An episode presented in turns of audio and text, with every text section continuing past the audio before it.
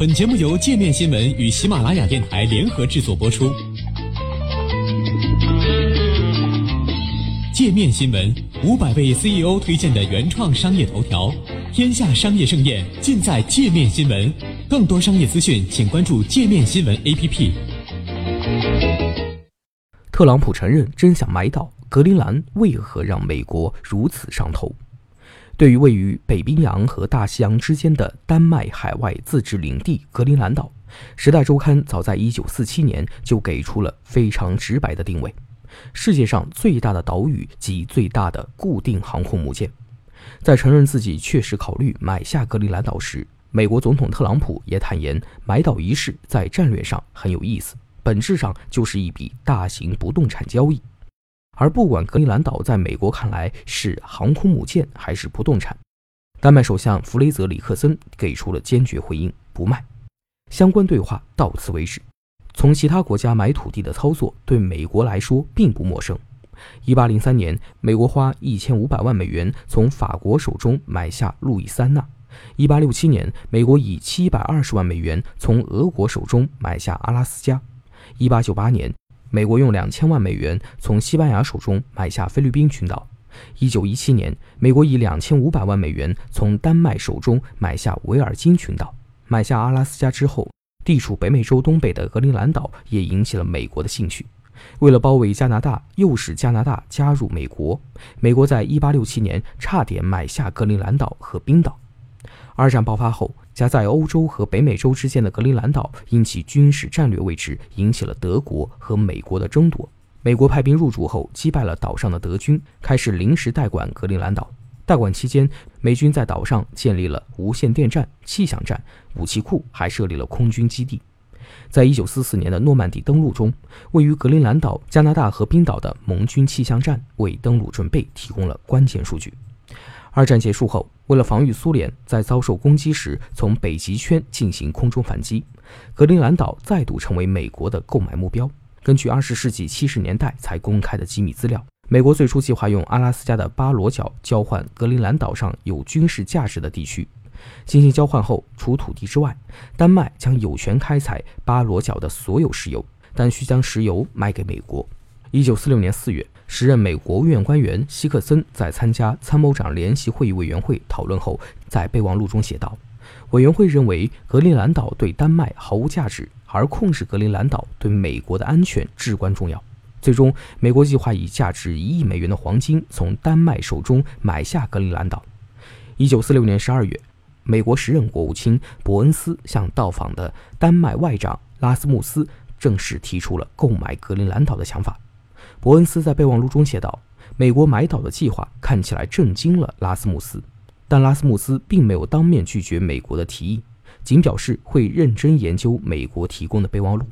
经过研究后，丹麦政府拒绝了美国的提议，而美国购岛的计划直到二十多年后才得以解禁，被丹麦媒体公之于众。虽然当年没能买下格陵兰岛。”但北约的成立以及美国与丹麦在1951年签署的双边防务协议，让美国得以名正言顺在格陵兰岛驻军。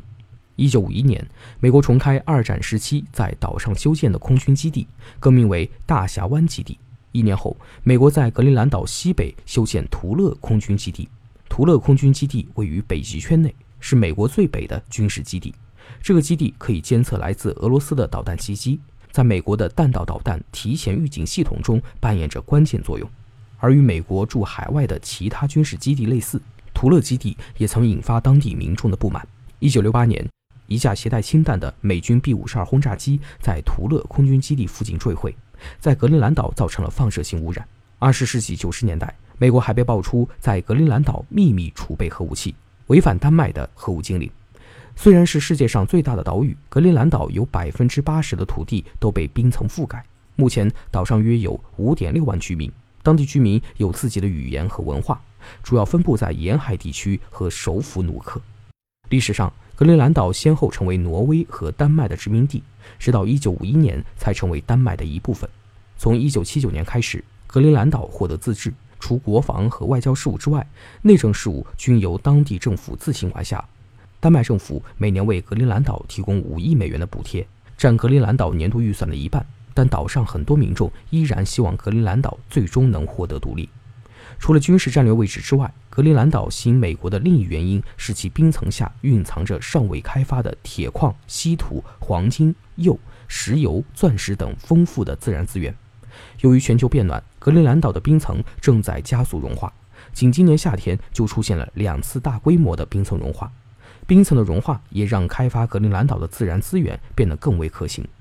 在公开讲话中，美国国务卿蓬佩奥还提到了格陵兰岛冰层融化带来的另一个好处——开辟了新航路。蓬佩奥在今年五月的讲话中称，北极圈冰层融化后将出现新的航路，为贸易带来了新的机遇。他认为，开辟新航路能大大缩短从亚洲到西方国家的航运时间，北极圈航运水路可能会成为二十一世纪的苏伊士运河。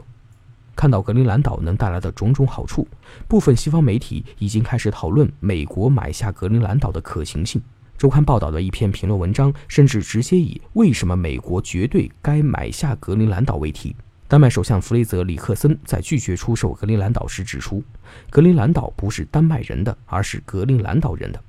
华盛顿邮报的分析认为，特朗普购岛计划最可能实现的情况就是格陵兰岛获得独立，然后美国再提出购买。格陵兰自治政府总理基尔森已经明确表示，格陵兰是开放的，但是非卖品。格陵兰岛第二大政党议员对特朗普的说法表示不满，指责特朗普将格陵兰岛比作商品的做法让人极其不快。特朗普的买岛想法也引发了格陵兰岛普通民众的批评。